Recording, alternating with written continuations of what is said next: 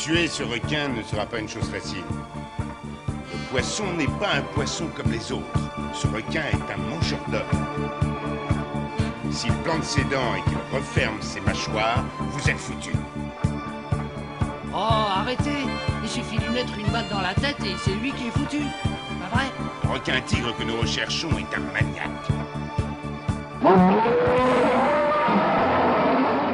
You're gonna need a bigger podcast. Bienvenue à la plage, bienvenue sur Shark Parade, votre podcast tout entier dédié à la plus grande gloire des films de requins tueurs. Je suis le professeur Rico et nous nous retrouvons pour nos barouds côtiers dans le monde de la Shark Spotation. L'été est arrivé, les températures l'attestent et il est temps de retourner barboter au milieu de nos requins préférés. Alors certes, avec la fin de l'année scolaire, j'ai pris un petit peu de retard sur mon calendrier d'enregistrement, mais pas de panique, nos amis ailerons sont toujours là. Et même si l'émission va prendre bientôt une petite pause estivale, nous n'allons pas abandonner ces films étranges que nous aimons disséquer ensemble. Je vous en rappelle d'ailleurs le principe rapidement. J'ai tiré au sort deux films de requins, et je vais les analyser en appliquant une grille de lecture squalo-cinématographique ou squalographique qui va pointer les compétences des dix films. Originalité, histoire, personnage, ambiance, réalisation, qualité des requins pour savoir s'ils sont non acquis, insuffisamment acquis, en cours d'acquisition ou acquis, 0 à 3 points à chaque fois, plus 2 points d'appréciation personnelle pour arriver à une note sur 20. Le tout permettant de reclasser l'ensemble dans une des 5 catégories, incontournable au-dessus de 16, bon au-dessus de 12, routinier au-dessus de 8, nul au-dessus de 4, et en dessous de 4 c'est dû à fuir. Alors, qu'avons-nous cette semaine? Eh bien, deux films de série B, mais de périodes assez différentes. Tout d'abord, une production de série de chez The Asylum, Mega Shark versus Mecha Shark de 2014 euh, d'Edwin Emil Smith, puis une production italienne de 1979, Les chasseurs de monstres, Il cacciatore di squalli d'Enzo G. Castellari. Alors, prêt à jeter à l'eau?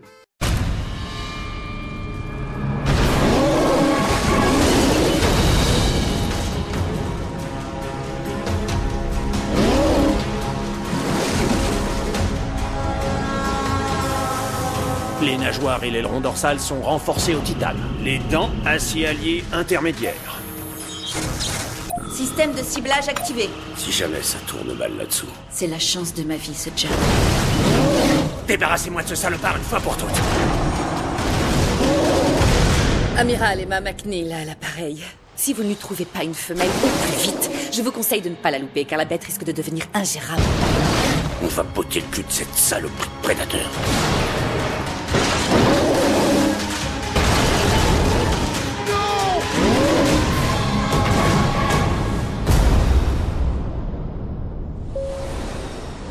Ici Dakota 1007.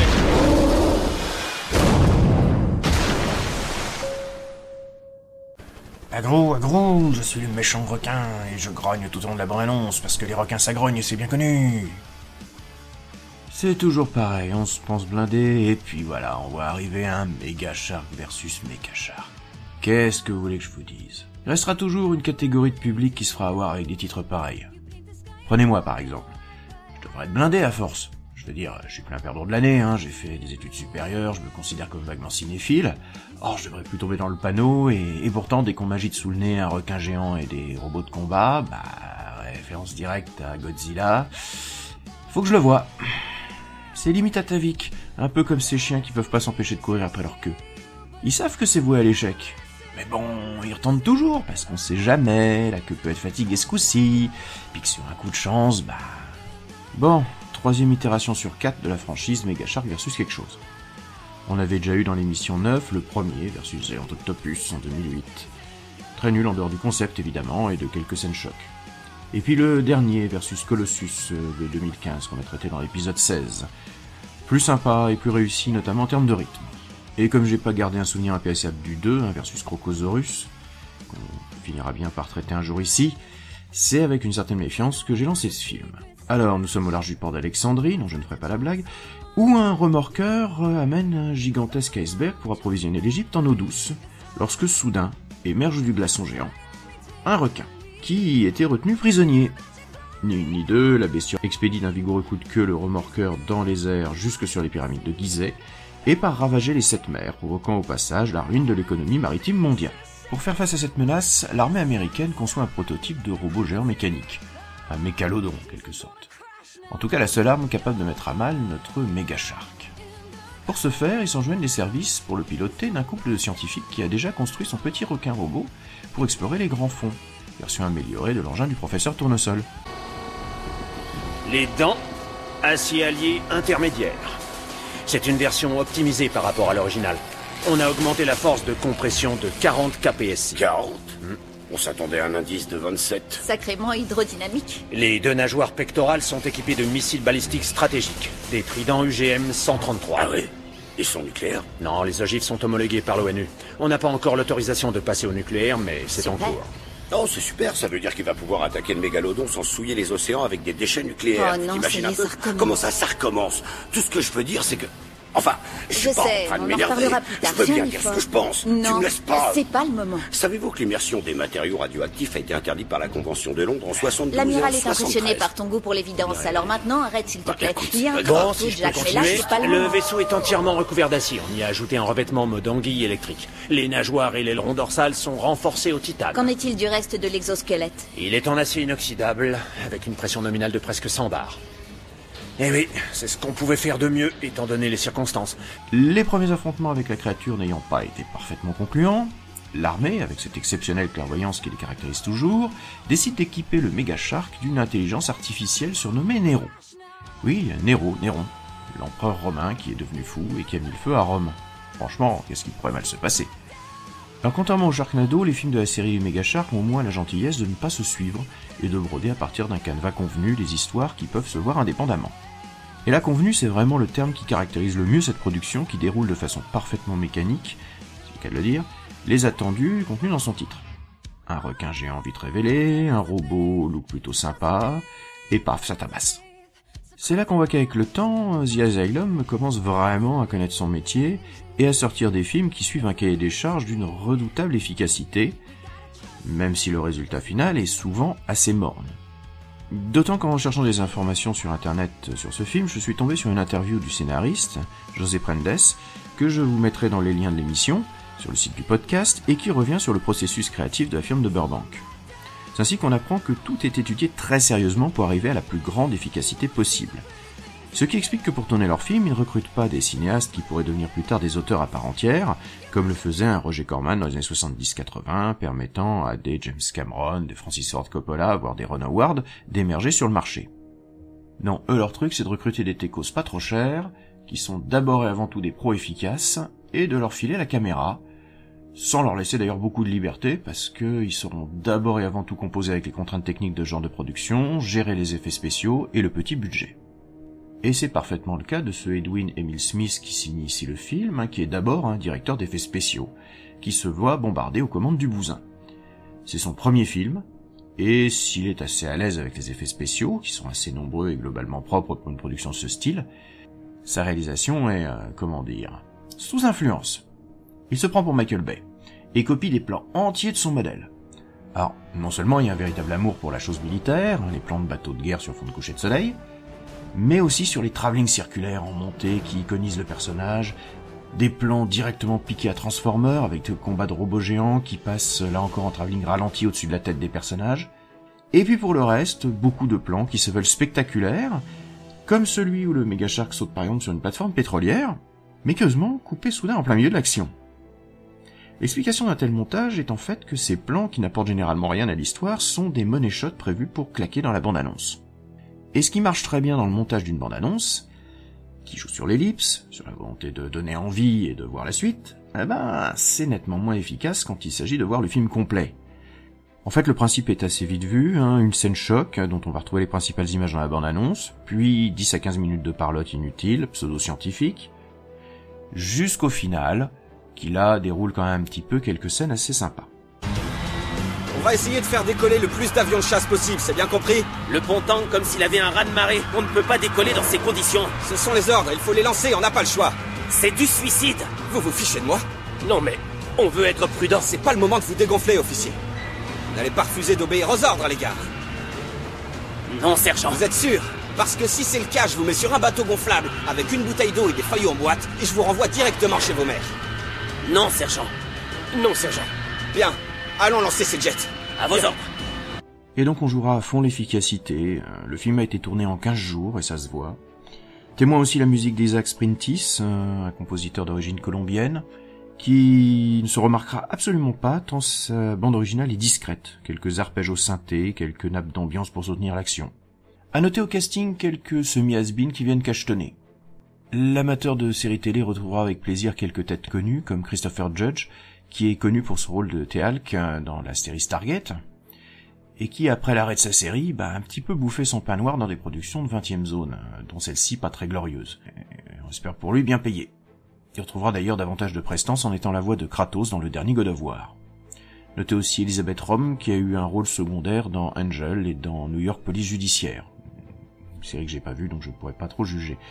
On peut aussi ajouter le retour de Deborah Gibson, hein, la chanteuse euh, actrice euh, qui a fait le premier film et qui vient faire un petit coucou dans trois scènes tournées en une après-midi dans un laboratoire. Le film se permet aussi quelques clins d'œil bienvenus pour les fans de la franchise. Il y a des fans de la franchise Mega Shark. Mais en détournant par exemple la célèbre scène où le requin jaillit hors de l'eau pour aller choper un Boeing en plein vol, qui avait fait le succès sur internet du premier Mega Shark versus Giant Octopus. Le tout d'un un produit très Asylum, hein, globalement honnête mais sans grande saveur, un petit peu comme une espèce de plat de lasagne surgelé que vous réchauffez au micro-ondes. Ça nourrit, mais c'est pas très bon. Et puis, il faut pas trop chercher l'origine de ce qu'il y a dedans. Un film qui saute littéralement le requin, à moto, le temps d'une scène, pour nous rappeler que bon, eh, on est là pour rigoler, mais faut pas s'attendre à un chef-d'œuvre. Allez, plus vite Plus vite Je suis de l'US Navy Désolé, monsieur, le périmètre est bouclé, vous ne pouvez pas passer. C'est ce qu'on va voir. Monsieur, ne m'obligez pas à employer la force. Allez-y. Faites-le. Qu'est-ce que vous attendez? Vous êtes vraiment de l'US Navy? Affirmatif. Montrez-moi vos papiers alors. Je viens de débarquer dans ce requin d'acier géant. Ne me dis pas que tu m'as pas vu. Écoute, j'ai laissé mes papiers sur le croiseur. Mais si tu me laisses pas passer, je peux te dire que ça va chier. Je te jure que tu vas le regretter, mon pote. Euh, bon, allez-y. Euh, merci. Allez, continuez à avancer, c'est pas par là, ne restez pas ici. Avancez, allez vite Restez pas par là Alors, les capacités scolographiques de Megashark versus Shark. Originalité insuffisamment acquis. C'est le troisième épisode, on a des robots géants, on a des requins géants, on a tout ce qu'on est en droit d'attendre d'un titre pareil. Un plus, un de moins. Histoire insuffisamment acquis. Tout est balisé et faut vraiment ne jamais avoir vu de film de monstres ou de film de requins pour euh, être un petit peu intéressé par ce qui se passe. Les personnages sont insuffisamment acquis, hein, les acteurs sont sympathiques, mais on les sent pas super motivés et puis ils jouent des stéréotypes. Ambiance, allez, en cours d'acquisition. Il y a un certain rythme, mais très mécanique. Parlotte, une petite scène d'action. Parlotte, une petite scène d'action. Il y a le final qui est bien délirant. Au moins c'est déjà ça. Réalisation insuffisamment acquis. Alors on sent vraiment que Smith a vu du Michael Bay, veut faire du Michael Bay parce qu'il sait que c'est ça qui marchera. Il en a pas vraiment les moyens, il en a pas vraiment le talent, oui, parce que Michael Bay a du talent, quoi qu'on en dise. Il fait un truc propre quand même, mais bon, on sent que c'est une première réalisation. Les requins, eux, sont en cours d'acquisition. Ils sont plutôt pas mal, qu'ils soient animaux ou mécaniques, hein. on sent que Smith est d'abord un directeur d'effets spéciaux, le film est assez généreux pour les montrer, par contre, bon, les incrustations sont faites souvent à la va-vite, et le montage est d'abord fait pour privilégier une bonne bonne annonce qui claque avant de mettre en valeur les requins dans le film proprement dit. Mais on a vu tellement pire. Ce qui fait un total de 8, euh, je rajouterai un demi-point pour les petites références godzillesques. C'est routinier sans être foncièrement déplaisant, c'est vraiment le Sodexo du cinéma. Ça remplit le ventre, mais franchement, c'est du sous-vide. C'est exactement le genre de film à qui manque le petit grain de folie, le petit grain de fantaisie qui lui donnerait une âme, qui lui permettrait d'être autre chose qu'un produit complètement attendu et sans grande saveur. Alors remontons un petit peu le temps, et allons voir un peu ce que des Italiens agarrés au Mexique vont nous pondre en 1979 sous la direction du génial Enzo G. Castellari. A tropical paradise, a haven for the pleasure seekers, balmy days and sensuous nights, everything you could wish for.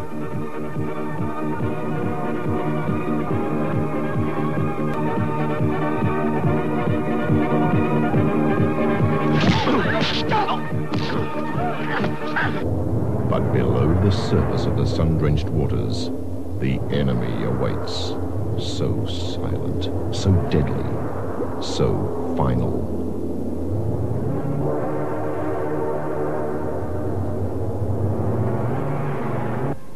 His was a bloody vendetta of raw hatred for the jaws of death.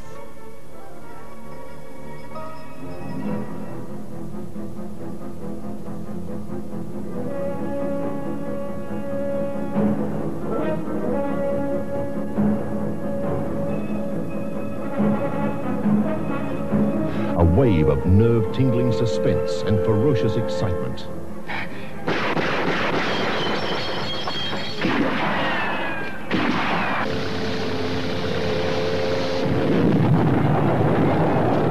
Franco Nero, Mike Forrest in the Heart Stopper of the Year. The Shark Hunter. It just may rip you apart. Un petit mot avant de commencer sur cette bande-annonce, ce n'est pas la bande-annonce originale française ou italienne d'époque, mais sa version australienne. Pourquoi? Plusieurs raisons. D'abord parce que les bandes annonces des films italiens de l'époque ne comportaient souvent que de la musique sur les images du film. Pas de dialogue, pas de voix off, donc forcément pour le podcast c'était moins parlant. Et puis cette bande annonce australienne, elle met en avant deux choses particulières qui m'intéressent. D'abord sa musique. Hein? Vous l'avez reconnu Et oui, le thème original de Guido et Maurizio Angelis sert de générique à votre podcast préféré. Oui, je sais que c'est votre podcast préféré, en tout cas ça a intérêt de l'être. De toute façon, chez où vous habitez, je peux vous retrouver à n'importe quel moment, ne l'oubliez jamais ça. Bon, oui. Euh, en tout cas, une musique typée années 70, extrêmement dynamique, extrêmement jazzy, qui fait un des intérêts du film. Et puis vous avez dû reconnaître une autre musique, et oui, celle des Dents de la Mer, reprise sans vergogne pour vendre le film comme un rip-off de Jaws. Eh ben non, non, non, rien à voir. Le film s'inscrit dans une autre mouvance du film de requin, celui du film de chasse au trésor. Un magot englouti dans une zone infestée de squales, des types patibulaires qui se déchirent pour mettre la main dessus. Et oui, c'est Shark de Samuel Fuller, c'est La Nuit des requins qu'on a déjà traité. C'est aussi d'autres films comme Bermude Triangle de l'Enfer ou Bleu d'Enfer, ou encore Les Grands Fonds, qu'on traitera bien entendu ici dans les épisodes à venir. Un schéma particulièrement bien balisé du film d'aventure exotique à la cool que les Italiens vont reprendre allègrement à cette époque. Et là, dans ce chasseur de monstres, ou tueur de monstres selon les retitrages vidéo, nous suivons les aventures d'un bien mystérieux personnage, Mike Di Donato, surnommé l'Américain. Un type taciturne qui réside sur une petite plage mexicaine et qui, pour vivre, pêche le requin, pour récupérer les dents que sa compagne Juanita transforme en bijoux et vend sur les marchés locaux. Mais Mike se livre à d'étranges activités sous-marines au large de la côte. En effet, il est à la recherche de l'épave d'un avion qui transporterait le coffre rempli d'argent d'un cartel criminel nommé l'Organisation. Ouais, les milieux mafieux à cette époque-là, ça s'appelait l'Organisation. Il s'associe pour ça à Capulco, un plongeur océanographe mexicain désinvolte, et s'attire au passage l'attention intéressée d'un officier de police corrompu du coin, le capitaine Gomez, de Ramon, un voyou local qui a dévisé sur Juanita, et surtout de Donovan et de sa femme Rosie, des Américains fraîchement arrivés dans le coin et qui semblent en savoir long sur Mike et ses secrets. Est-ce que cette photo te dit quelque chose? Il y a un dossier qui te concerne dans nos archives. Je suis certainement plus informé sur ta vie que toi. Alors voilà, Mike dit Donato, né en Italie en 39, s'expatrie aux États-Unis en 1955, se marie en 62, puis a un fils en 64. Perd sa femme et son fils dans un accident en 72. Six mois après l'accident, il entre dans l'organisation. Il effectue de très nombreuses missions pour l'organisation. Mais au courant de mai 76, il effectue sa dernière mission, escorte à bord d'un avion qui transporte 100 millions de dollars. L'avion tombe dans la mer et on ne retrouve ni l'épave ni un seul rescapé. Sauf que moi, j'en ai trouvé un. Pour qui tu travailles? Je travaille pour l'organisation. Ils brûlent ces millions, tu sais. Il faut les récupérer. Eh bien voilà le prototype du film d'aventure sans prétention, ni gros moyens. Une production italienne comme on en déroulait au maître dans les années 70. Un scénario prévisible, des gueules de cinéma, des beaux décors exotiques, de l'action pas trop chère mais qui fait illusion quand même, des poursuites en bateau, en hydravion, des fusillades, bref, du bis pour les cinémas de quartier. Il est signé par un petit maître du genre, Enzo G. Castellari, un des rares à ne pas tourner sous pseudo anglicisant, et auteur multitâche qui a beaucoup œuvré dans tous les genres du film d'aventure des années 60 à 80. Son Inglorious Bastard lui vaudra la reconnaissance émue de Tarantino. et qui nous a offert des chefs-d'œuvre impérissables comme Les Nouveaux Barbares ou Les Guerriers du Bronx.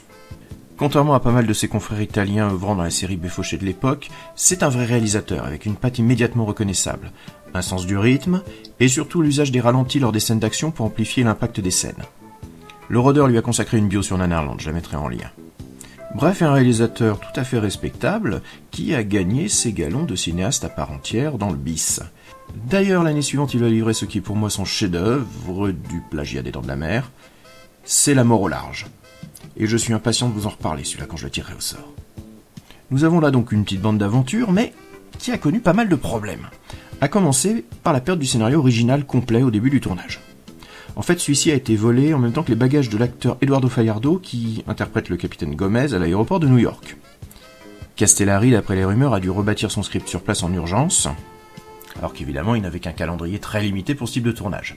Et ça se sent pendant tout le déroulé de l'histoire. Hein. Tout semble chaotique, certains éléments sont maladroitement gérés pendant tout le film. Comme par exemple le personnage de Rosie interprété par Myrta Miller, l'épouse de Donovan, qui disparaît aux deux tiers de celui-ci alors qu'elle est présentée comme étant très impliquée dans la recherche du trésor. Et aussi dans la première partie des scènes de remplissage presque touristiques, comme une chasse aux requins en parachute ascensionnel tirée par un bateau, techniquement d'ailleurs assez impressionnante.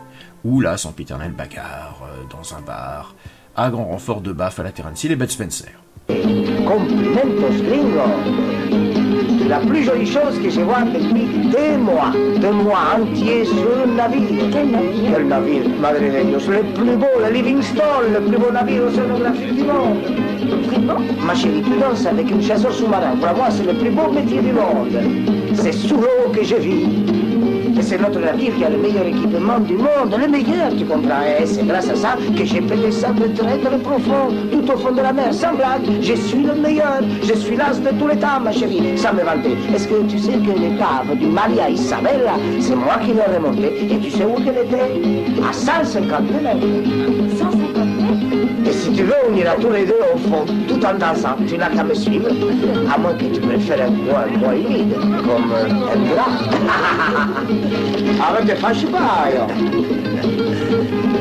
J'en ai assez, on ne peut pas jouer avec ce mec-là. Allez, balancez-le Un poco de ritmo, señores Vamos, qu'est-ce que c'est Allez, Qu'est-ce qui se passe Ben, on peut pas s'amuser un peu, non Allez, tire-toi. J'ai le droit de danser. Bon, alors, si c'est comme ça... Néanmoins, le film se suit bien, notamment grâce au talent d'artisan de Castellari. Et comme je l'ai dit, c'est surtout les acteurs et les gueules de ciné qui remportent la mise, à commencer par euh, celui qui joue l'américain, Franco Nero. Non, rien à voir avec l'ordinateur de Megashark versus Megashark. Franco Nero, l'une des plus grandes stars du bis italien, rendu célèbre par son rôle de Django de Corbucci, le tueur au cercueil, qui a d'ailleurs été interprété par Tarantino, là encore, euh, il y a quelques années, avec une apparition de Franco à la clé. Du western au polar en passant par le film d'aventure, il a été un des grands noms vendeurs du cinéma d'exploitation italien dans les années 70. On le retrouvera ensuite dans les années 80 aux Philippines ou faisant le ninja pour la Canon, avant de participer en Général Esperanza à 58 minutes pour vivre de René Harlin, hein, le meilleur film de la saga Die. Ouais, bon, j'exagère un peu là quand même. Réni, arrête les conneries, refait des bons films, merde, tu nous manques. Franco Nero, donc, qui se contente souvent d'ailleurs de jouer de son charisme naturel, de se la donner de taciturne et mutique, le regard plus bleu que l'océan, perdu dans ses souvenirs, une moustache à faire pâlir d'envie Tom Selleck ou Henri Cavill, et surtout la plus improbable crinière blonde, une perruque blonde filasse qui lui tombe sur les épaules retenue par un bandana qui permet surtout de camoufler sa doublure lors des scènes de pêche aux requins. Oui, alors les requins, c'est d'ailleurs un des petits soucis du film. Euh, il y a des vraies scènes de pêche aux requins, quasi à main nue, si ce n'est une ligne reliée à un bidon pour ferrer l'animal. Et là encore, ça donne pas mal, mais il y a aussi pas mal de scènes repiquées à des documentaires animaliers, ce qui là par contre n'est pas sans poser problème parce que ça se voit bien. Le format de l'image est jamais pareil, euh, avec apparition de bandes noires à l'image. De plus, certaines zones sous-marines sont sous-éclairées et ne facilitent pas la lecture de l'action. Mais bon, ça fait quand même son office. Si vous cherchez un bon petit film d'aventure exotique à la cool, très type années 70, avec euh, des bagarres, des poursuites, des personnages burinés et grimaçants, pas trop subtils, eh ben on a là un film que plutôt agréable à regarder. Pas le meilleur de la production italienne de l'époque, pas le meilleur de ce qu'a fait Castellari, mais franchement pas complètement déshonorant Un film qui hélas n'a pas eu le droit à une ressortie DVD à ma connaissance, en tout cas pas chez nous. Il existe une VHS française d'assez médiocre qualité. J'ai pu remettre la main dessus grâce aux bons soins du patron de Corse, Doumé, que je remercie ici. C'est un petit peu dommage, un film oublié. Les éditeurs, vous pourriez faire un effort. Ah, gringo, comment as-tu pu deviner que je te cherchais, hein? C'est l'instinct. Pourquoi manifestes-tu autant d'hostilité envers moi? Parce que j'aime choisir mes amis. Alors, qu'est-ce que tu veux? Je pense qu'un homme qui a autant de talent et de courage que toi ne devrait pas risquer sa vie à chasser le requin. C'est pas avec les requins que je risque ma vie. Ce serait plutôt avec les hommes. ah, T'as un bon sens de l'humour, hein Tu me ressembles d'ailleurs. Si je gagne du fric, je veux que tout le monde en gagne. Et si je rigole, je veux que tout le monde en fasse autant. Mais si tu continues à chasser le requin, pourrait t'arriver un malheur. Je pourrais t'aider de différentes façons. Qu'est-ce que tu proposes? Je sais que tu es en train de chercher autre chose sous l'eau. Je te propose de t'associer avec moi à 50%. On partagerait tout ce que tu rapporterais. Hum. En échange, je te fournis entièrement en équipement. Mais si je refuse, hum, qu'est-ce que tu feras? Gringo, je pourrais te rendre l'existence particulièrement difficile. Tu sais, en réfléchissant, je commence à me dire que tu ne me fais pas peur du tout. Bien, voyons les capacités scolographiques de chasseurs de monstres. Alors, originalité, insuffisamment acquis, comme je l'ai dit, la chasse au trésor, c'est un genre à part entière. Celui-là ne révolutionnera pas son modèle et décline à peu près tous les archétypes du genre. Alors l'histoire est insuffisamment acquise, hein. le vol du scénario se fait sentir assez rapidement, euh, tant dans la cohérence que dans l'enchaînement des scènes. Alors les personnages, eux, sont en cours d'acquisition. C'est un des points forts du film, c'est toutes ces gueules de Sinoche. Franco Nero en tête, Enzo Castellari s'offrant même un petit rôle de tueur et se débrouillant très bien. Mais j'aimerais plus particulièrement parler de Werner Porat, un acteur autrichien qui jouait quasiment systématiquement les sales types dans les films italiens des années 60-70, qui incarne ici Ramon et qui est une pure tête de psychopathe. Ambiance en cours d'acquisition. Après un début un peu poussif, le film enchaîne bien les péripéties et euh, dans les standards des films des années 70, c'est plutôt rythmé. La réalisation, elle aussi, est en cours d'acquisition. Castellari connaît son métier, il n'a pas beaucoup de moyens, mais sait en tirer le meilleur parti possible. Seules les scènes sous-marines sont, à mon goût, un peu faibles.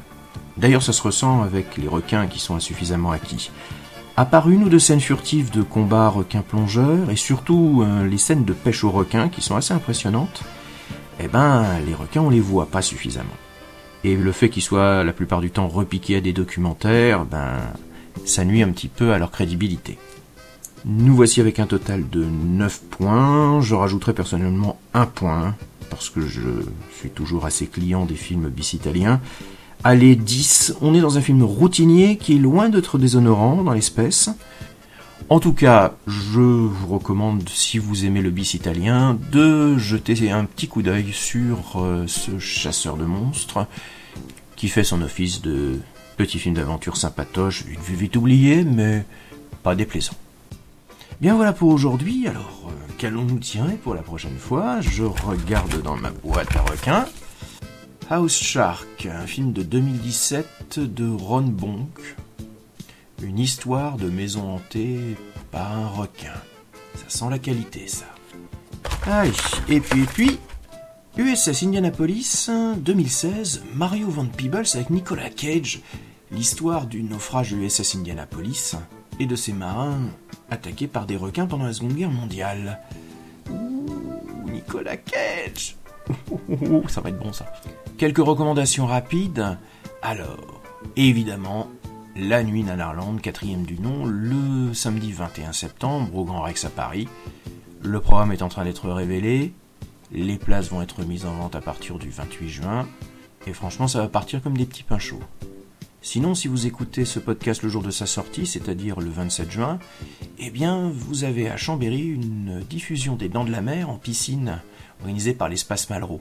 Alors, je ne sais pas si je pourrais passer, parce que je n'habite pas très loin, mais si je peux réussir à me dégager, euh, c'est quand même tentant. Et puisqu'on a pas mal parlé de bis dans cette émission, eh bien, deux sites au passage sur ce sujet. Le dénicheur de bis, tout d'abord, de l'ami Rano de l'équipe de VHS et Canapé, qui essaie de compiler tout ce qu'on peut retrouver de films d'exploitation, d'horreur, de science-fiction ou d'aventure, que l'on peut trouver en streaming un petit peu partout sur Internet. Un gros travail de bénédictin. Et puis, un autre site très intéressant aussi, Maniaco des Prévis, tenu par l'érudit Eric Draven, qui est un des sites les plus complets que l'on puisse trouver sur le cinéma d'exploitation européen et particulièrement italien des années 60, 70, 80. Bon, comme il explore aussi pas mal la façade érotique, voire pornographique du genre, il n'est pas très conseillé de l'ouvrir sur votre ordinateur de bureau. Voilà, on se retrouve dans 15 jours pour le prochain épisode. En attendant, vous pouvez retourner vous baigner.